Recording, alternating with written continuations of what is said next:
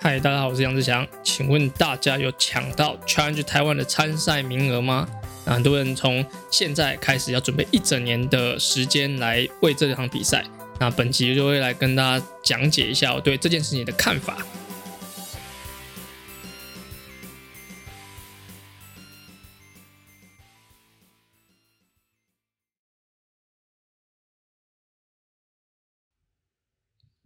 嗨，大家好。诶，在录制本集的时候，其实疫情已经是一个非常严重的情况。对，那原本是想把主题放在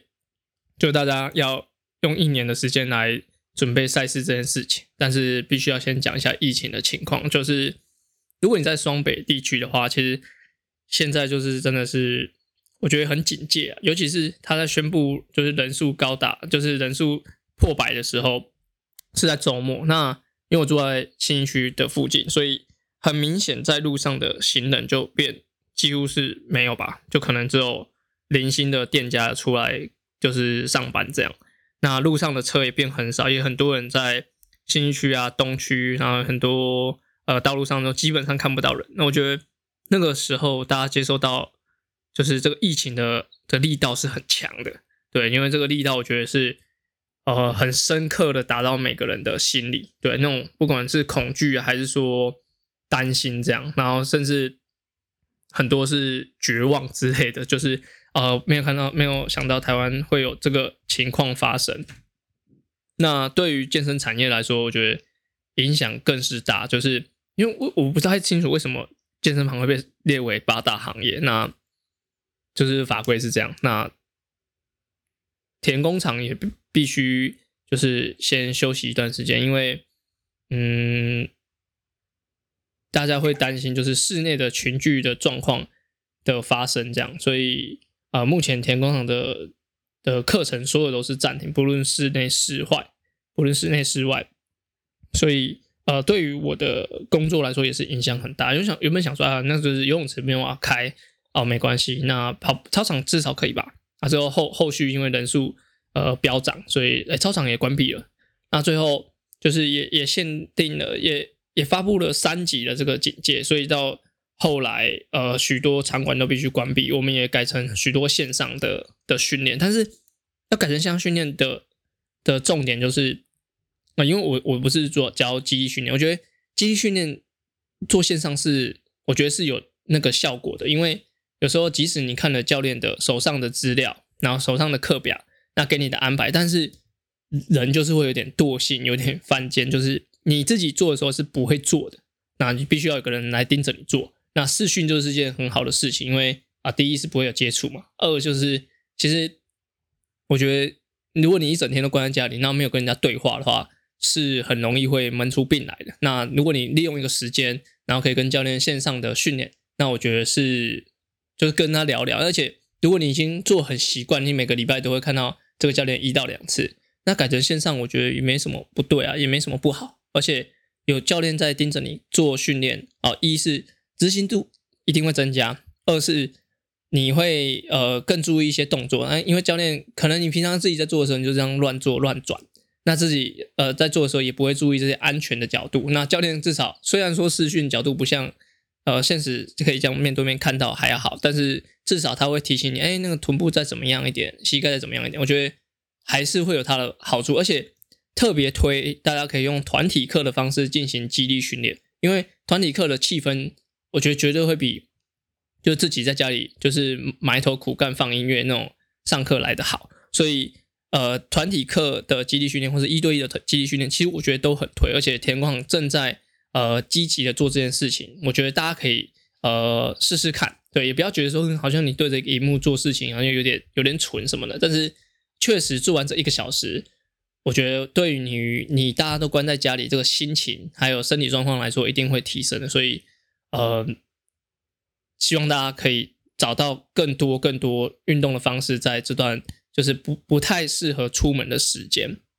OK，那就回到今天主题，就是。用一年的时间准备一场比赛，干嘛要这样子？好，那其实 CT 的报名之后啊，有超级多人就是开始私讯啊，或者说要询问说该怎么样准备，就是明年的比赛。其实我我听到这个问题的时候啊，我有两个想法。第一个就是啊，为什么你去年不这么想？哎呀，去年你就是都总总要等到比赛前两周、前前两个月你才要开始准备啊？为什么今年你报名就开始想要开始准备训练，对吧？可能每个人心态不一样，我觉得跟这场比赛秒杀有关系。就是呃，以前就是报名可以报到六七八月，那你可能不觉得怎么样？那个啊，那个比赛就是想到再来报一下就好，然后训练也是想到再来练就好。那这是这一场比赛，就是 Challenge 台湾的。比赛就是秒杀嘛，所以我觉得大家对于这场比赛的珍贵性，在心里面那个价值有提升，就觉得哦，我抢到这个名额是非常非常难得的，然后也必须要付出很多的心力或是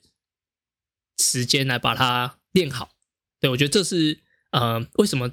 一年前就会有人来来问，就明年比赛该怎么训练这件事情，对于呃这个效应是有。有改变的，对，就是因为你提早报名，然后也报到秒杀的比赛，所以就是大家会比较积极一点。这是我我目前看到的，但我不太认，我不太建议，呃，应该说我不太鼓励大家这么做啊。不是说不不建不建议大家一年前就开始准备，是不建议只有这场比赛这样，是应该是每一场比赛你都应该这样子。好，那第二个听到这个想法就是，其实现在开始准备啊。到底适不适合？好，那其实训练这件事情一定越早越好，跟读书一样，对，读英文一样，就越早开始读是越好。但是，一年来准备一场比赛，你的心理压力有多大？对我觉得，一年来准备一场比赛，不不论是你要一年准备一个国考，哦，一年准备教师真试，哦，一年要准备一个叭叭叭什么事情？我觉得一年对于大部分人来说都太长了，包含我自己，就是比如说。呃，像我们全国运动会是两年一次嘛，那有两年准备一场比赛真的是有点太久。但是一年前大家可能也不会意会到这件事情。那大家现在会这么紧张，就是因为刚刚我讲那个效应，就是你报完报到一个非常难得的一个比赛，所以你现在很珍惜。那这个珍惜的心态，我觉得可能到七月左右，天气一热，那开始运动很累的时候就会消失。所以，我如果是你现在报名这场比赛，那你要用一年时间准备的话，我建议，我非常非常建议你要去把它拆成两个两个周期，千万不要就 run 一个周期，因为 run 一个周期，它会让你在快要进入加强期的时候，大概就是一月二月的时候，整个会垮掉，因为你已经准备太久了。那我的建议的话，现在的话就可以在下半年找一场比赛。那我如果你是玩铁人的话，我就建议你可以找。十九月、十月的比赛，因为那个时候离现在大概就是三四个月的时间。那其实三四个月时间准备一场比赛，呃，在一般人的界定里面其实是很好接受的。对，因为呃三四周，你只要开始练到快疲乏的时候，可能剩下剩下五六周，那那时候你又觉得比赛将近，会有一种另外一种压力，会迫使你要完成比赛。对，那我觉得这个周期是以我训练的学生来说，我觉得是最好的，不论是过长或过短。呃，过短就一定是效果不好。那过长的话，一定是心理压力过大。那很多准备二六的人，他会说：“哦，我要用二十四周，哦哦，用半年以上的时间来准备一场比赛。”我觉得稍嫌有一点点早。那比如说，呃，你现在设定一场是明年的赛事，那我在下下半年的时候，像十月做一个比赛，那你我觉得也可以把它设定成 A 级赛事，可以跟明年的等级是一样重要的。那做完这个比赛之后，你可以做一个季后休息期，甚至开始有很多马拉松，你可以跑半程马拉松、全程马拉松，那些都可以当做一个训练的不同方向，有点像你知道你明年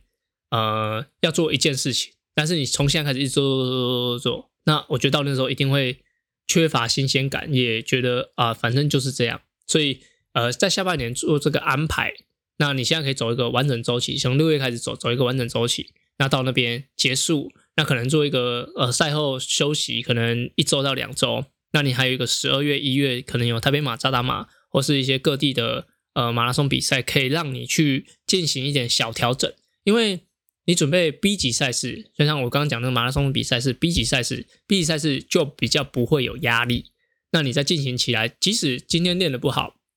或者准备状况不佳，或者说你真的有什么外物，一个礼拜没办法训练，对于 B 级赛事来说，可能那种心心理的压力不会这么大。对，那我也很建议这个时候可以做呃这样子的规划。那如果说你是一个呃自行车选手，那你要转到就是明年确定要比铁三项的话，我觉得那个现在尤尤其是现在越就是靠近就是夏天，我觉得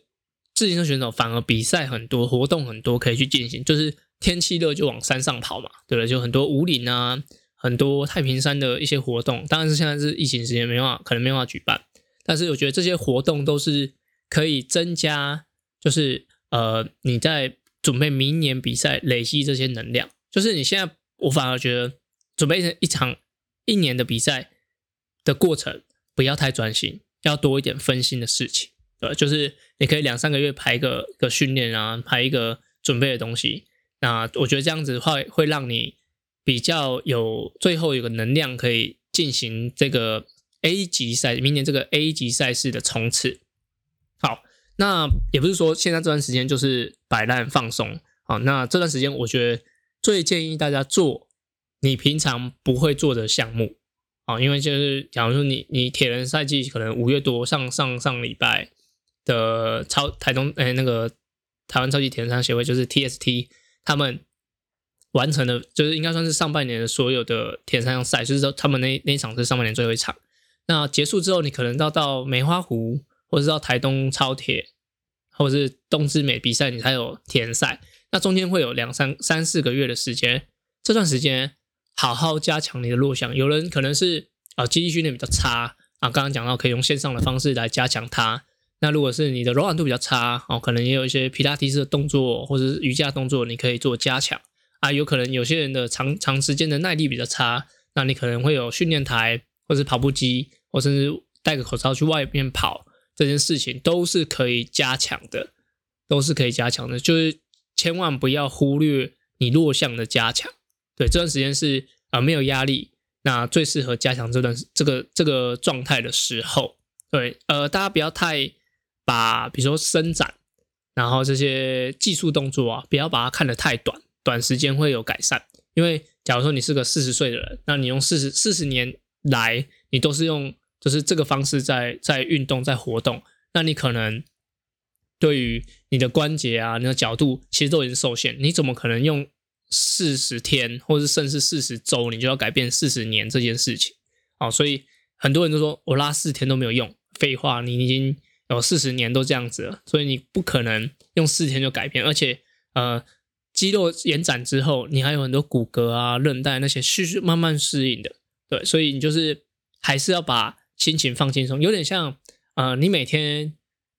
每天就读十句单字，每天读十句，好像当天好像没什么感觉。那你读了十周，好像也没差，哎，读了十天也好像也没差。但是累积了十周，累积了十个月，哦，那慢慢的效果就会出现。那这这样子的改变，对于你要长期准备一场比赛来说是很好的。所以我觉得，呃，你有一些弱项，或是你平常不会加强的东西，这段时间就是好好的加强它。那我有很多学生，就是他现在就只完完全全就只可以骑训练台，因为他也不适合出去跑步，他也担心外出。那游泳池更不用讲，就是没有地方可以游，